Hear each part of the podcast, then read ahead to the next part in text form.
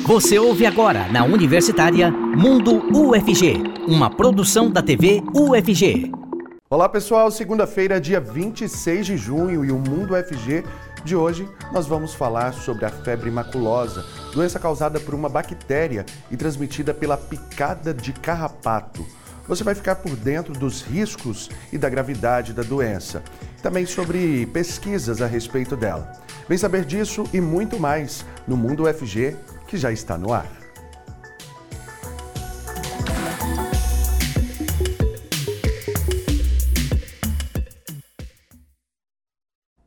Seja muito bem-vindo e muito bem-vindo você que acompanha a gente aqui por meio da TV UFG, também pela Rádio Universitária 870 AM. Eu sou Cássio Neves, um homem negro de pele clara, com cabelos black power que hoje estão amarrados em coque e eu uso barba. Nesse bloco, o intérprete de Libras é o Weber Flávio, integrante do Labitave.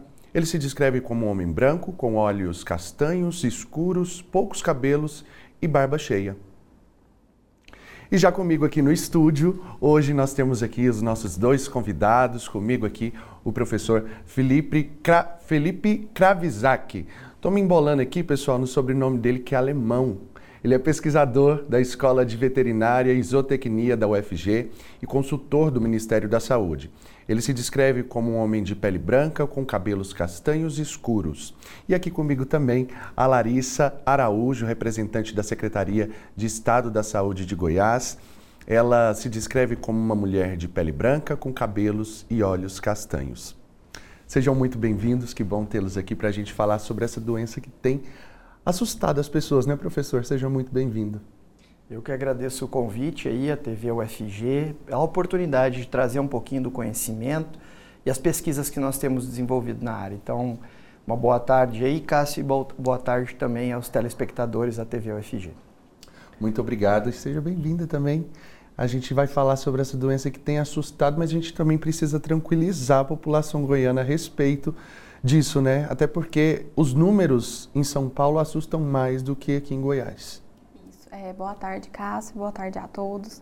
É, esse, os números aqui em Goiás são bem diferentes. A situação epidemiológica é totalmente diferente do que a gente encontra em São Paulo.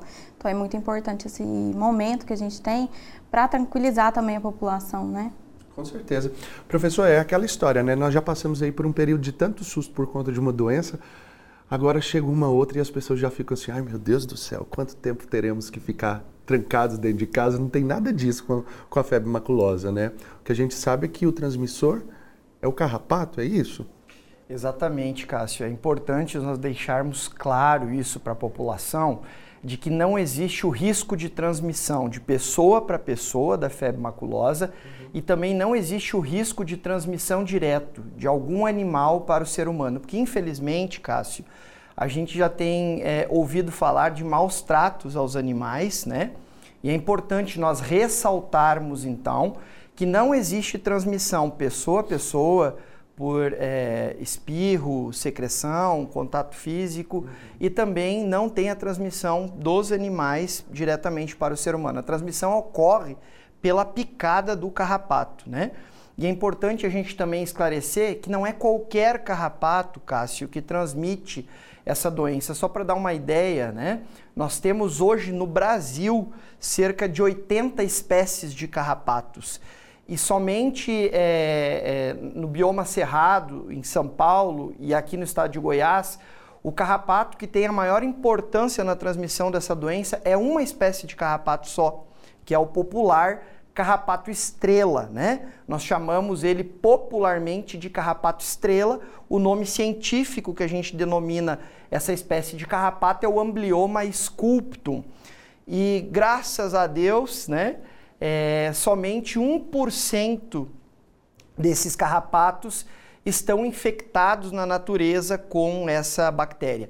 Então não é todo e qualquer carrapato que transmite a doença, já que nós temos mais de 80 espécies de carrapatos só no Brasil, no mundo são cerca de 900, né? E mesmo dessa espécie, o carrapato estrela, é, somente 1% dos carrapatos estão infectados na natureza. E aí, é, nós tivemos acesso a uma pesquisa, é, na verdade, uma divulgação de informações do próprio Ministério da Saúde, que entre os anos de 2007 e 2021 foram detectados cerca de 2.600 casos no Brasil todo, com cerca de 840 mortes. Esse dado assusta muito a população, né? Mas é, a região mais afetada hoje, então, é São Paulo. Como que está em Goiás? É, a região mais afetada, na verdade, é a região sudeste, né, com os estados que ele compõe.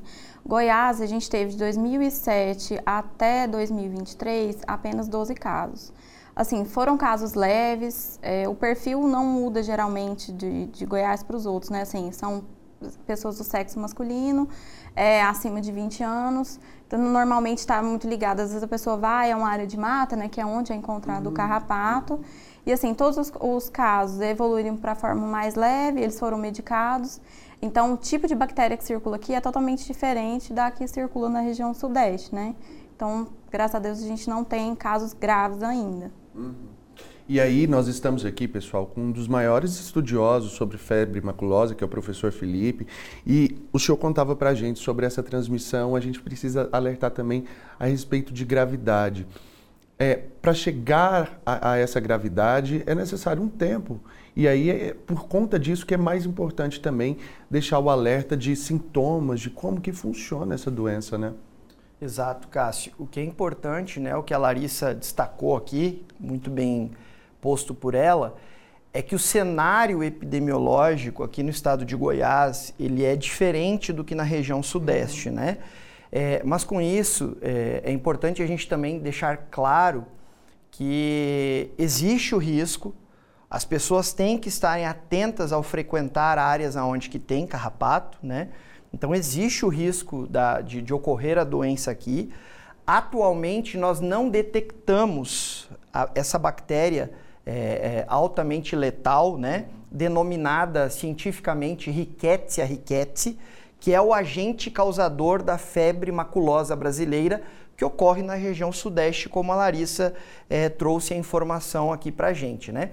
Esta bactéria, Rickettsia rickettsii, que causa os casos com elevada letalidade, nós não temos, nós não detectamos ela até agora aqui no estado de Goiás, né? Em diversos estudos conduzidos aqui pelo nosso grupo na UFG, é, em parceria com a Secretaria Estadual de Saúde, com a Secretaria Municipal de Saúde, nós não detectamos nem nos carrapatos e nem nos animais que esses carrapatos parasitam, né?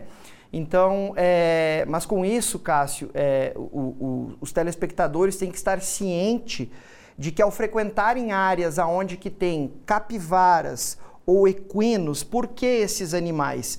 Porque o carrapato estrela, ele se alimenta de sangue, como toda espécie de carrapato, né? Ou a grande maioria das espécies de carrapato.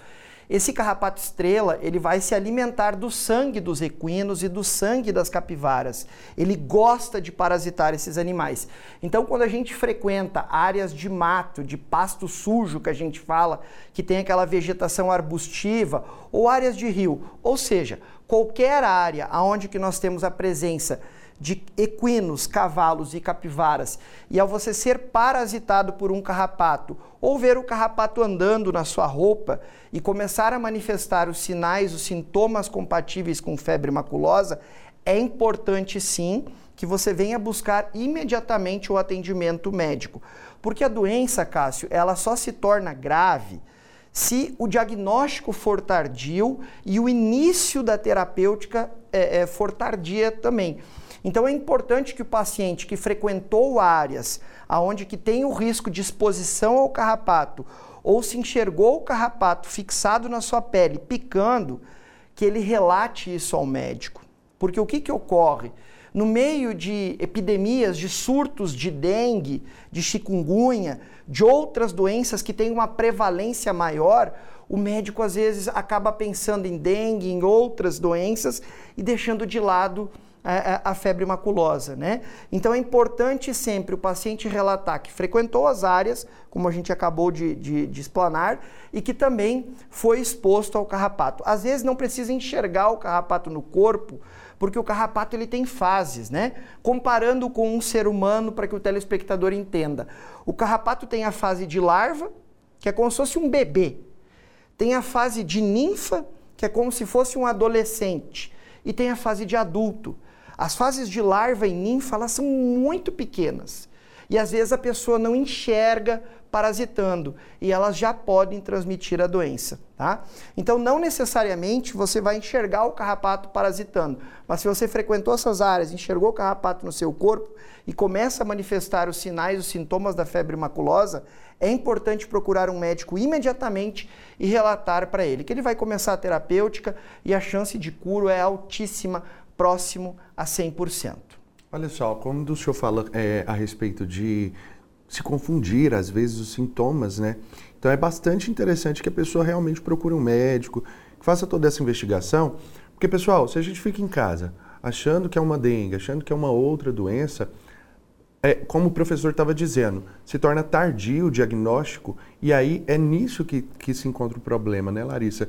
E agora, como é, representante da Secretaria Estadual de Saúde, o que o, que, o, o Estado de Goiás tem feito no caso, para é, até mesmo para contabilizar todos esses casos? Como que tem sido feito esse trabalho? As notificações elas são feitas através de um sistema de informação, que é o SINAM. Então, a gente tem acesso a esse banco, então eu tenho acesso aos 246 municípios do estado de Goiás. E a gente faz esse acompanhamento semanalmente a febre maculosa ela é de notificação compulsória imediata. Então, o município, assim que tem um caso suspeito, ele já envia a ficha para a gente, notifica no SINAM e já envia para a gente para a gente conseguir auxiliar nessa investigação. Então, além disso, a gente já orienta sobre a questão do diagnóstico, como o professor Felipe falou, que é muito importante. A gente não espera também para fazer o tratamento, então já na suspeição já entra com tratamento. Então, a gente vem acompanhando. A secretaria é muito parceira da UFG, através do professor Felipe, da Escola de Veterinária também. Então a gente está sempre conversando sobre os casos, é, se entra algum caso suspeito e tudo mais. A gente tem apoiado os municípios, principalmente agora, com toda a mídia, né? Os municípios eles têm nos procurado muito, assim, porque às vezes a pessoa vê o carrapato e já desespera, fala, não, aí a gente vai, explica como que eles têm que fazer a coleta, como que tem que ser feita a investigação também ambiental, né?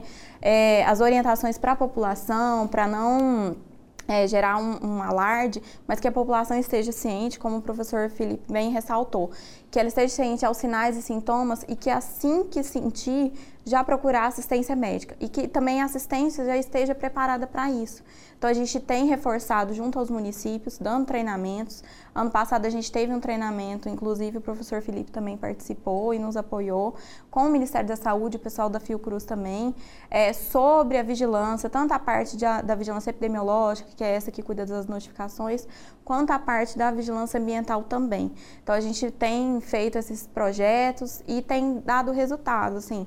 A partir de tem umas duas semanas, quando começou as notícias, né, o pessoal dos municípios tem nos procurado, a gente tem conseguido acompanhar todos os casos, é, tem conseguido acompanhar as coletas, como o professor Felipe sabe, é muito difícil, né? São duas, o diagnóstico é feito através de duas coletas pareadas. Uhum.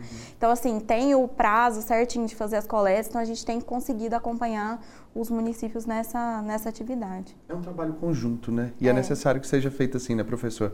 Quero até que o senhor explique é, de onde que surgiu a pesquisa do senhor, como que foi que ela foi realizada, onde que, onde que aconteceu, justamente o pessoal entender é, o, o, quanto tem sido assistido de, de, perto mesmo, né, toda essa necessidade, toda essa, é, essa questão que, embora seja assustadora mesmo de início, mas a gente vem aqui para tranquilizar esse pessoal, né?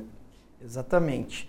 É, essa pesquisa ela surgiu, é importante a gente ressaltar, né? Para mim é um motivo de bastante orgulho e felicidade estar aqui ao lado da Larissa hoje, que tem desenvolvido um trabalho brilhante na Secretaria Estadual de Saúde. A Larissa desenvolve um trabalho muito sério, muito comprometida é, dentro da SES, né? É o que a gente e... fala. Se não for em parceria, não vai para frente. Exato. Ciência demanda isso, né, professor? Exatamente. E o que nos deixa feliz, Cássio, que é importante a gente destacar, a Larissa é egressa aqui da nossa instituição, né? Ela é médica veterinária e tem desenvolvido um, um trabalho muito bem feito. Ela é egressa da Escola de Veterinária e Zootecnia e essa ideia ela começou de que a gente, nós acreditamos que a pesquisa, a ciência, ela tem que ser feita para a comunidade, para a sociedade, né? não somente para a comunidade de pesquisadores e de cientistas. Então a gente trabalha sempre nesse escopo, nessa linha de raciocínio, e era uma demanda. Nós temos casos aqui no estado de Goiás, né, de febre maculosa, com um quadro clínico diferenciado do que a gente vê na região sudeste, como já foi exposto pela Larissa, e nós ainda não conhecíamos muito bem qual pode ser os possíveis vetores, a possível, a possível bactéria que esteja circulando aqui. É, a gente utiliza os animais como sentinela, né? Porque o carrapato pica os animais.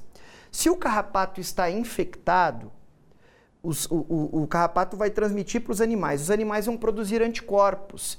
Então a gente coleta a amostra sangue dos animais e tenta detectar os anticorpos dos animais para nos demonstrar se tem circulação da bactéria na área ou não. Então essa, essa pesquisa ela surgiu, Cássio, de uma demanda que o estado de Goiás tinha, né? E nós trabalhamos junto com a Secretaria Estadual de Saúde, junto com a Secretaria Municipal de Saúde aqui de Goiânia também, aonde que nós coletamos amostras de cães, equinos e capivaras que eles servem como sentinela da circulação da doença. Então nós coletamos sangue desses animais, coletamos carrapatos desses animais e coletamos carrapatos também do ambiente onde esses animais é, vivem, né? E o que, que nós fizemos na pesquisa? Identificamos quais são essas espécies de carrapato para ver se são carrapatos potenciais vetores da doença ou não. Fizemos sorologia, né? coletamos sangue desses animais e fizemos testes sorológicos para detectar anticorpos, para ver se esses animais foram expostos a carrapatos infectados ou não. E também pegamos os carrapatos, extraímos DNA desses carrapatos e fizemos PCR para detecção dessas riquétias, que são os agentes causadores né, da febre maculosa. E esse estudo, é importante a gente também enaltecer, que esse estudo ele foi financiado pela Fundação de Amparo à Pesquisa do Estado de Goiás, a FAPEG, e também pelo SUS. Sem esse apoio, sem esse suporte financeiro, nós pesquisadores não temos como desenvolver essas pesquisas. E essa pesquisa ela trouxe um resultado bastante importante aqui para a região de Goiânia, né? Aonde a gente conseguiu verificar que temos um cenário propício para o desenvolvimento da doença.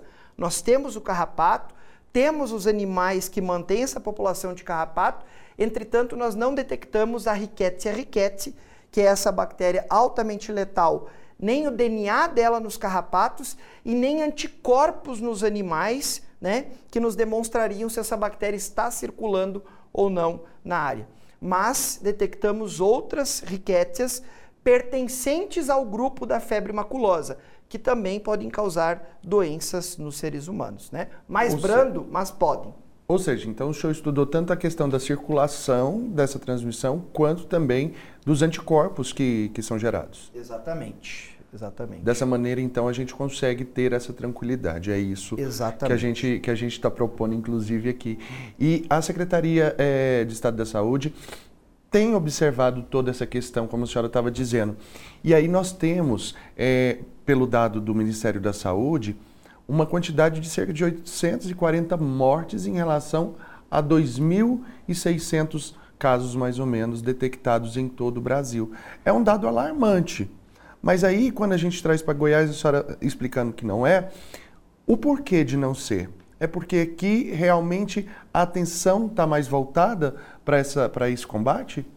Ah, como eu mencionei anteriormente, o cenário é diferente, né, da região sudeste para cá.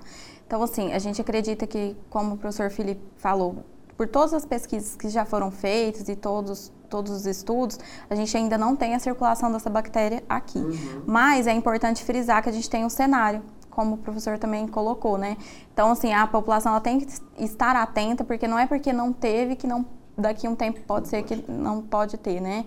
Então a gente sabe, principalmente as capivaras aí, todos os municípios, eu viajo muito pelos municípios. E vários deles constroem lagos no meio da cidade ou tem alguns, é, algum, alguns residenciais fechados e colocam lago. E isso atrai as capivaras, então não tem predador, então elas vão se multiplicando ali. Então a gente tem todo um cenário. Uhum. Então por isso é, é totalmente diferente o cenário que a gente tem em Goiás com a região sudeste. É, então a gente tenta reforçar isso tanto para a assistência quanto para a população também. A gente publicou uma nota pra, para os profissionais de saúde e a gente está emitindo uma nota para a população, que vai ser colocada no site da secretaria, para que as pessoas estejam atentas. Não é porque não teve que daqui a um tempo não possa ter, né? Já que a gente tem todo esse cenário. E os sintomas, quais são? Os sintomas eles podem ser confundidos é, com a dengue, então dores articulares, é, febre, mal-estar, às vezes náusea, vômitos, os sinais iniciais, né?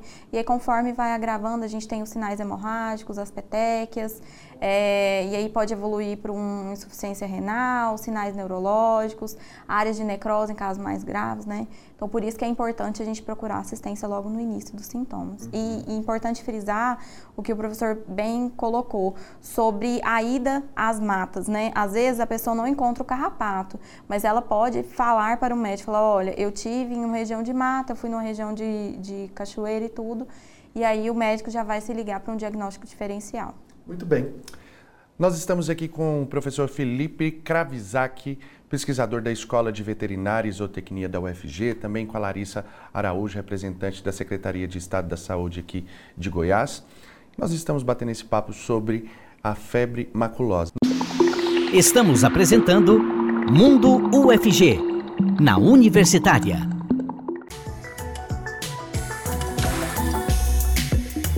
Muito bem, já estamos de volta com o Mundo UFG, hoje falando sobre a febre maculosa. E nesse bloco, o intérprete de Libras é o Diogo Marques, integrante do Labitave. Ele se descreve como um homem de pele parda, com cabelos e olhos castanhos escuros. Nós vamos conferir agora, pessoal, o resultado das nossas enquetes que nós colocamos hoje lá para você, saber o que vocês responderam aí para a gente. Pode colocar na tela, pessoal, para a gente ver como foi que ficou então como ficaram as respostas dessas perguntas. Nós perguntamos aí, ó, a febre maculosa é transmitida por meio da picada de um barbeiro, de um Aedes aegypti ou do carrapato? E o pessoal está sabendo, olha só, 92% do nosso público então respondeu que é por meio do carrapato, 4% por, do, por meio do Aedes aegypti, também 4% por meio do barbeiro. Nossa próxima pergunta, pode colocar aí na tela. Vamos aguardar, olha só. A febre maculosa é transmitida após quanto tempo em contato com o transmissor? De 30 minutos a uma hora. De 30 minutos a uma hora ficou repetido ali, ó. Mas é, 30% das pessoas res responderam, né? Essa, essa, é, essa opção, né? Essa opção. E 30% de 6 a 10 horas. Então é isso, pessoal. Agora eu quero saber aqui com os nossos entrevistados, de fato. Ah, olha só, corrigiram lá, que era conforme estava lá no Instagram. De 30 minutos a uma hora, né? 30, 30% das pessoas responderam. A letra B aí, que era por 24 horas, 40%. E de 6 a 10 horas, 30%. Esse então foi o resultado correto que saiu lá no nosso Instagram, conforme vocês responderam. E aí eu quero saber a resposta correta aqui com o professor, de quanto tempo é necessário que esse carrapato né, esteja em contato com o ser humano para transmitir, caso ele esteja infectado. É, então, Cássio, essa informação é uma informação bastante extensa, mas para a gente tentar resumir, é, os estudos mais recentes apontam que de 4 a 6 horas, né, o carrapato, então, a gente tem recebido aí, depois desse boom que saiu na mídia, nas últimas duas, três semanas em relação à febre maculosa, esse questionamento ele tem sido frequente, né? E os estudos mais recentes apontam que de 4 a 6 horas o carrapato precisa ficar fixado na pele para transmitir a bactéria, certo? Então não é simplesmente ele estar andando no corpo. Acontece que muitas vezes a pessoa não vê que ele está picando, como nós falamos no primeiro bloco, se for uma larva, que é a fase jovem ou, ou a ninfa, eles são muito pequenos. Por exemplo, a larva do tamanho da cabeça de um alfinete, né? A ninfa um pouquinho maior. E é o mesmo carrapato que o pessoal chama lá o, o rodoleiro, o carrapato estrela, né? Que é na fase adulta. Então, vezes, eles são muito pequenos, as pessoas não sentem muitas vezes a picada, porque, curiosamente, quando um mosquito pica a gente, a primeira coisa que a gente faz é dar um tapa, né? Porque a gente coça, sente prurido, né? coça no local. O carrapato ele tem uma indústria farmacêutica na glândula salivar dele. Então, quando ele pica, ele inocula na gente uma substância anestésica. E a gente não sente. A gente começa a sentir ele, às vezes já passou umas 12 horas, que aí começa o processo alérgico, né? Então o carrapato ele precisa ficar fixado na nossa pele de 4 a 6 horas para conseguir transmitir a bactéria. Por isso que a gente sempre é, sugere que as pessoas ao frequentarem áreas de mata ou serem expostas a, a locais onde que tem capivaras ou equinos, é, vai fazer uma pescaria, vai fazer uma caminhada, vai acampar, áreas onde que existe o risco de exposição, que a cada quatro horas ela inspecione o corpo dela, né? E o ideal é que uma pessoa faça essa inspeção para o outro, porque, por exemplo, nas costas a gente não consegue verificar a presença de carrapatos, né? Então o ideal é que uma pessoa faça a inspeção no corpo da outra pessoa quando for frequentar áreas onde que tem muito carrapato no meio ambiente. Então, de 4 a 6 horas é o tempo que precisa para o carrapato transmitir essa bactéria para o organismo do homem e ocorrer então a infecção. E principalmente nas áreas assim que tiver mais pelo no corpo, né? Porque a gente sabe que o carrapato ele procura lugares onde tenha mais calor ali para ele, né? Exatamente, né? Por isso que a gente sempre orienta que ao frequentar essas áreas que a gente utilize roupas, calças, né? É, compridas, é, camisas de manga larga e se for possível colocar bota e a gente sempre sugere, né, quando a gente vai fazer estudo, pesquisas, por exemplo, a Secretaria Estadual de Saúde, ou nós vamos desenvolver alguma pesquisa, a gente coloca a bota, coloca a calça por dentro da bota e ainda passa uma fita invertida, que fica com o grude para fora, que o carrapato ao subir, ele vai entrar em contato com o grude da fita e acaba não conseguindo passar para o resto do corpo, né? Então, essa é uma, é uma estratégia simples, de baixo custo, que a gente passa para a população. Acontece que muitas vezes as pessoas querem ir para a área de mata e querem mais confortável, né? Bermuda, é, vai andar de barco ou algo do gênero e acaba essas vestimentas não sendo muito confortáveis, ou por exemplo, no calor aqui do nosso estado, às vezes não é possível utilizar essas vestimentas, né? Que é o que é recomendado e o que vai prevenir a exposição ao carrapato, certo? É... Mas se não utilizar esse tipo de roupa, nós recomendamos que a cada quatro ou seis horas faça a inspeção do seu corpo, buscando se tem algum carrapato fixado na pele. Agora ali, né, Larissa, na, na região ali do, do zoológico, ali no, no, no, bosque, existem uns animaizinhos que ficam ali, que são soltos na natureza. É, eles, aquilo ali é capivara no, ou, ou, não? Tem capivara, tem paca, tem umas pacas que ficam ali soltas também. As capivaras, elas têm acesso, elas passam por baixo da, da grade e entram no zoológico também. E aí aquela questão que o professor tinha falado, inclusive, no início do programa, da gente não, não maltratar o animal por conta de uma doença em que ele, na verdade, é um hospedeiro, assim, do, do carrapato, que é o transmissor, né?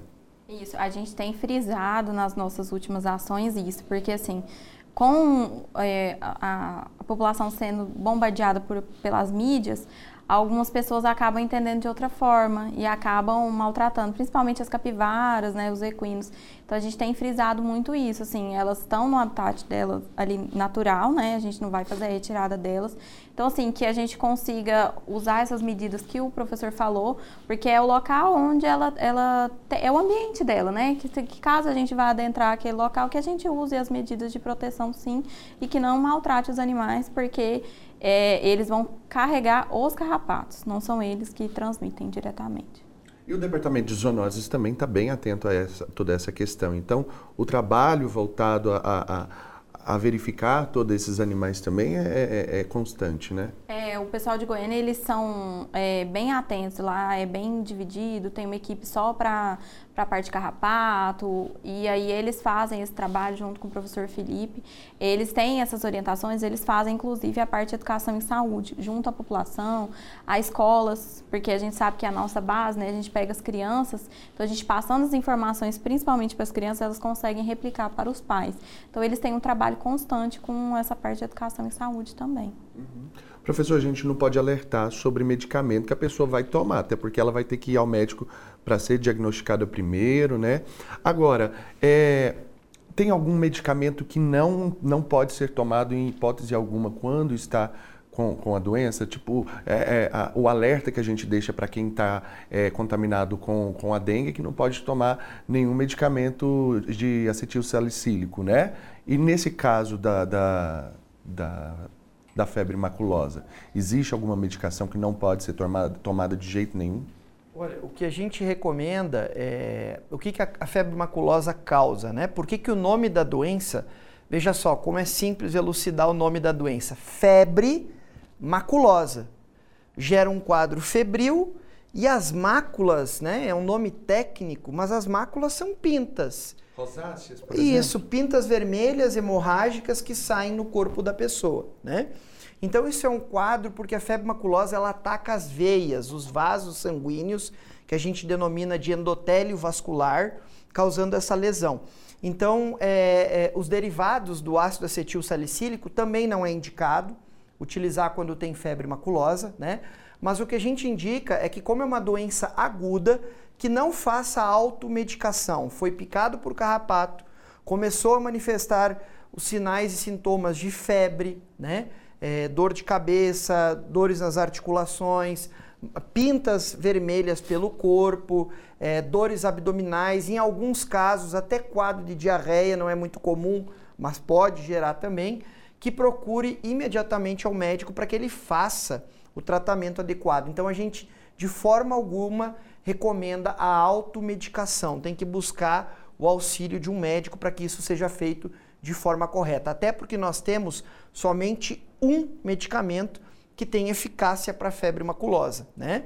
É, que tem uma elevada eficácia que vai curar esse paciente. Então, como é uma doença aguda, a gente não recomenda a automedicação. O problema das mortes, dos óbitos são a pessoa demora para procurar o médico e aí quando procura, o quadro já é um quadro bastante grave da doença. Então, sem automedicação, procure um médico, informe que frequentou áreas com carrapato ou que encontrou carrapatos no seu corpo, que será tomada as medidas corretas sem gravidade nenhuma. Larissa, e como tem sido assim o, o, o, trabalho de qualificação realmente dos profissionais em relação a, a, essa doença que tem sido discutida agora, mas que já, já é antiga, né? Os profissionais da, da do sistema é, de saúde já estão preparados também para atender toda essa questão. Sim, a gente tem as capacitações de rotina e por conta da, de toda a movimentação que teve, a gente está fazendo esse reforço em todas as regionais. No estado de Goiás a gente tem 18 regionais de saúde e através delas são divididos os municípios, né? Então a gente tem é, passado orientações reforçando essas, tanto que é importante né, a questão da notificação, o acompanhamento do paciente, é, sobre como é feito o diagnóstico, o tratamento. É, o Estado também, é, conforme é, a gente faz a solicitação de a distribuição de medicamento também para a febre maculosa, então a gente está bem interligado em todas as ações do Estado junto com os municípios. Uhum. E aí, professor, como a gente estava falando, o senhor já estuda essa questão há 12 anos. Mas por que que agora, assim, que realmente voltou a ser um boom? O que, que aconteceu aí que mudou esse cenário e, e, os casos voltaram a ser mais comentados hoje, assim, na, na atualidade? Cássio, queria te parabenizar pela sua pergunta, extremamente pertinente para nós esclarecermos para a população, né? O que acontece é o seguinte, a febre maculosa brasileira, né? Essa, essa doença aguda causada por uma bactéria transmitida pela picada do carrapato, ela já é diagnosticada no Brasil desde 1929. Então nós já temos aí quase um século dessa doença no nosso país. Se nós pegarmos os dados do Ministério da Saúde, a gente vai observar que, infelizmente, No estado de São Paulo, todos os anos, infelizmente, nós temos cerca de 40 a 60 óbitos. Então não tem nada de diferente, não tem nada de, de novo esse ano, não está aumentando ou diminuindo os casos, né? Se, to, todos nós temos acesso, se as pessoas digitarem lá casos de febre maculosa brasileira em grandes regiões, vão encontrar agora isso no Google. É de livre acesso para a população para eles verificarem a veracidade do que nós estamos falando aqui. Então, todo ano nós temos de 40 a 60 pessoas só no estado de São Paulo que acabam morrendo de febre maculosa. O que ocorreu esse ano é que isso ocorreu, ah, os casos ocorreram em pessoas de elevado poder aquisitivo que estavam frequentando uma festa, né, no interior do estado de São Paulo, na região de Campinas, então, como ocorreu em pessoas de elevado poder aquisitivo em uma festa é, de luxo, isso acabou caindo na mídia porque foram quase seis pessoas que foram expostos né, aos carrapatos dessa área, é onde a gente teve alguns óbitos. Então não está fugindo nada da normalidade. E esse momento, Cássio e telespectadores, é importante para a gente conscientizar as pessoas que existe essa doença e que elas têm que tomar cuidado e que carrapatos podem transmitir doenças também para os seres humanos, não somente para os animais, como todo mundo já sabe, né? Feito aí então o alerta, feito aí todos os esclarecimentos a respeito dessa doença, que como a gente disse, ela é, ela está por aí e a gente precisa realmente ficar atento, né, a toda essa questão.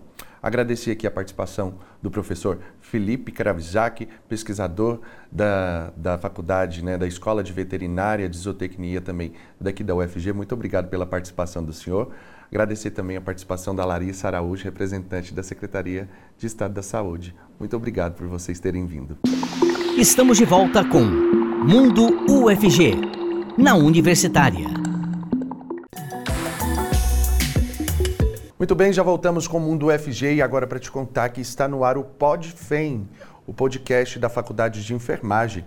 O programa tem o objetivo de ser um espaço para divulgação acadêmica dos projetos de ensino, pesquisa e extensão dos estudantes e professores. Para falar mais sobre esse assunto, nós vamos conversar agora com a Camila Cacheta, que já está aqui com a gente. Seja muito bem-vinda. Ela que é professora e diretora da Faculdade de Enfermagem. Ela se descreve como uma mulher de pele clara, com cabelos escuros e olhos castanhos.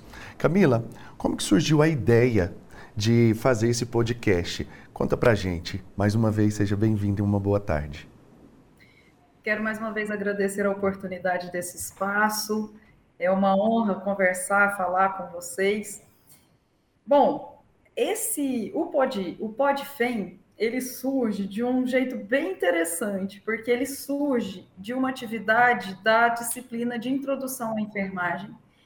Essa disciplina ela é dada para o primeiro semestre aqui, então é quando os, os alunos estão ingressando, e o conjunto de professores, principalmente professora Suelen, professora Maria Márcia Baquion, tiveram a ideia de apresentar a faculdade de enfermagem para esses estudantes que estavam entrando por meio de podcasts.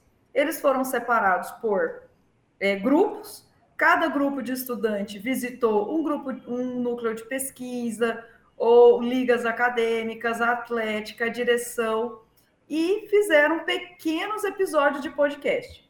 Nisso, a professora Suelen entra em contato conosco da direção com essa ideia de ampliar e fazer com que este podcast seja institucional, seja da faculdade de enfermagem, uma vez que a atividade na disciplina foi de grande sucesso.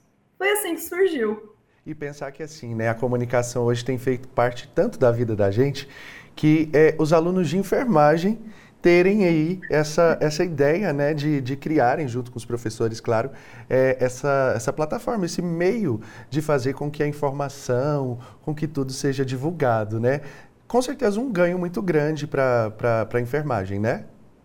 Com certeza, Cássio. Uma coisa interessante é que veio de estudantes que estavam entrando. Eles que deram para nós a, a vamos dizer assim, o caminho para acessá-los e transformar isso em um, mais um veículo de comunicação para atender a população. Então, a ideia é fazer com que o PodFem não só divulgue os nossos projetos, as nossas ações de pesquisa, de extensão, de ensino, mas também que sirva de orientação em saúde para a sociedade de uma maneira geral. E a gente pode alcançar pessoas dos mais variados espaços né, e lugares, seja aqui, aqui em Goiás, fora do estado, fora do país. Então, nós estamos lá. É mais um, é mais um caminhozinho da comunicação que principalmente na área da saúde precisa estar muito antenada, né, para chegar até a casa das pessoas, chegar até a vida das pessoas. Com certeza, a informação sempre necessária. E aí eu quero que a senhora deixe um convite para quem se interessar, para quem pode participar, como faz pra, também para encontrar o projeto e participar dele. Pois não, vamos lá. Bom, nós estamos com, é, com o PodFem, que é P-O-D, FEM, no Spotify, é só colocar lá que já tem alguns, já tem alguns episódios. Pode acessar o projeto também pelas nossas redes, no Instagram, que é FEMUFG. Também nós temos o nosso link pela, pelo site da, da Faculdade de Enfermagem, que é fem.fg.br. E estamos à disposição nos nossos canais aqui de telefone, pode mandar ali também pelo Instagram, pode mandar um recadinho pelo nosso e-mail que é fem.ufg.br. Nós estamos à disposição. Se alguém quiser colaborar conosco com alguma informação, é sempre muito bem-vindo. Professor, inclusive apareceu ali o arroba do, do Instagram e por meio dele, deixando já aí informado o pessoal que eles podem pegar todos esses outros contatos que a professora também passou por meio do arroba do Instagram. Professora Camila, muito obrigado pela participação da senhora, sucesso aí no projeto junto com os alunos, tudo de bom e até uma próxima. Mais uma vez, nós da Faculdade de Enfermagem que agradecemos o espaço e sejam sempre todos muito bem-vindos a contribuir conosco. Um grande abraço. Muito obrigado, até a próxima.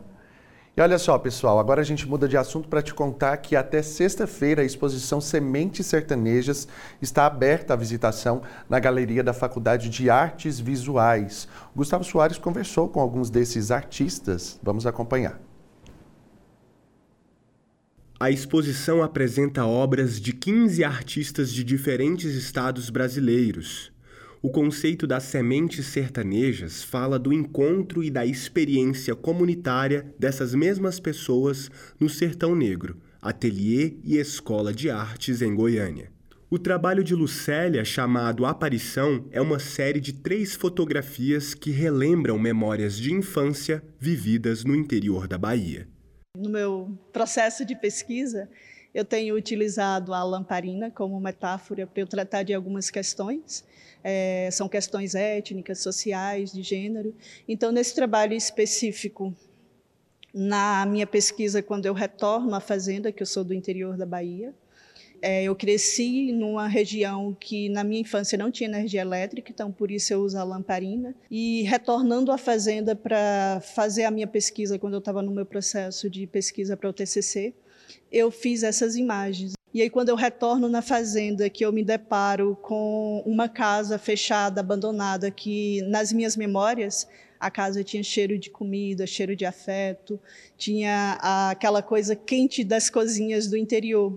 Quando eu retorno, eu encontro uma casa empoeirada, uma casa com cheiros que não era o que fazia parte das minhas memórias. Esse trabalho é intitulado Peixe Fora d'Água Genor, artista e graduando em artes visuais na UFG, retrata um corpo periférico que não se adapta à cidade, trazendo questões sociais, raciais e alimentares. Nesses dois trabalhos que estão presentes aqui na, na exposição chamada Sementes Sertanejas, eu utilizo a técnica da aquarela é, no papel de gravura e a técnica da aquarela é justamente para trazer água a esse peixe fora d'água. Né? Então é uma dualidade, uma, uma, um deslocamento dentro do, do trabalho que é, ajuda a, a, a, compor essa poética do, do, da minha pesquisa. Em um dos trabalhos que se chama Nas Ruas Áridas da Selva, eu trago um corpo que carrega um peixe nas costas. Esse peixe é o piau três pintas, que é um peixe do cerrado e de difícil pesca. Então eu trago é, questões de transporte urbano, questões de violência policial e também o peso da justiça. A instalação com terra vermelha é obra de Johnny. Num processo autobiográfico, o artista propõe aos visitantes um contato mais próximo ao chão para escutarem o elemento sonoro. O meu trabalho ele fala de afetividades e através da instalação uh, de elementos sonoros e da terra, eu estou discutindo uma relação de reconexão com, nesse caso, a minha família. Sou, sou natural de Marabá, Pará, vivo em Goiânia há 23 anos. Em 2020, a minha família biológica me encontra através das redes sociais, então eu começo esse processo de ir em busca do meu berço, da, das minhas conexões familiares e afetividades. Nesse trabalho, eu trago os áudios que a minha mãe me envia via WhatsApp e em que ela se desprende a falar sobre uh, como eu ressignifiquei a, a, relação com ela, mesmo 28 anos depois, e como esse elemento que é a terra, né? Como ele me puxa e como eu pretendo, através desse trabalho, provocar o público nessa ideia de reconexão com a terra. Faço uma brincadeira mesmo, para puxar esse, essa pessoa que está aqui visitando e, e e degustando a exposição de talvez performar, se ela se sentir convidada, abaixar para ouvir o que a Terra tem a ouvir. É mesmo uma proposta provocativa. Então tá aí, feito o convite para você. Aproveite.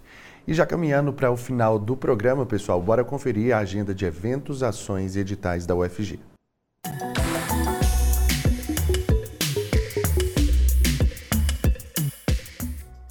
Oiê, tudo bem por aí? Segunda-feira, estamos começando a semana e eu espero que a sua seja maravilhosa.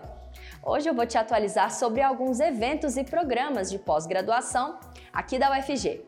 Eu sou Lavínia Dornelas, uma mulher jovem de pele branca com cabelos castanho escuros abaixo do ombro e um sorriso largo. Estou em um corredor claro com janelas nas laterais. Vamos agora para mais uma agenda? Amanhã, às 10 horas da manhã, acontece a palestra Mulheres no Empreendedorismo A Conquista da Liderança. Ela faz parte de mais uma edição do programa Diálogos em Pesquisa e Inovação. É online e gratuita para todos os públicos. Para participar, basta se inscrever no site prpi.ufg.br. Mudando de assunto, para você que deseja se destacar no mercado de trabalho, a UFG oferece vagas em diferentes cursos de pós-graduação. Hoje e amanhã estão abertas as inscrições para o programa de pós-graduação em Letras e Linguística para alunos especiais. Para a pós em Ciência Animal, as inscrições são até o dia 28.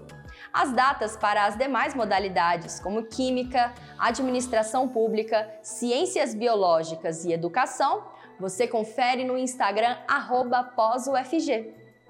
E vai até o dia 30, às 11h59 da noite, as inscrições para a primeira edição do curso de Língua e Cultura Turca. Nessa formação, os alunos podem aprender sobre idioma, costumes, história, filosofia e religião do país. O curso é fruto da parceria entre o Grupo de Cooperação Internacional de Universidades Brasileiras e o Instituto pelo Diálogo Intercultural. Ele é remoto e as aulas vão acontecer toda quarta-feira. Atenção, os 100 primeiros inscritos não pagam a matrícula. Para mais informações, acesse gcub.org.br. Por aqui finalizamos mais uma Agenda UFG. Obrigada pela sua companhia. E nesse tempo seco, se cuide, hein? Até a próxima!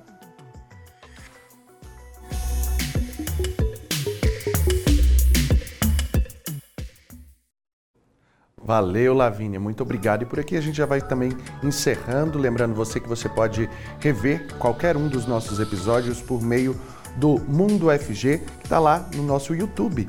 Pessoal, lá a gente faz a transmissão ao vivo e deixa todos os programas disponíveis para você. Se quiser sugerir alguma pauta para a gente trazer aqui no Mundo FG, entre em contato pelo nosso WhatsApp, o 62 991811406. Aproveite também para já baixar o nosso aplicativo, porque nele você pode assistir a programação ao vivo e também nos mandar mensagens. E eu vou ficando por aqui. Muito obrigado por ficar aqui junto comigo, viu? Beijos e até mais. Tchau!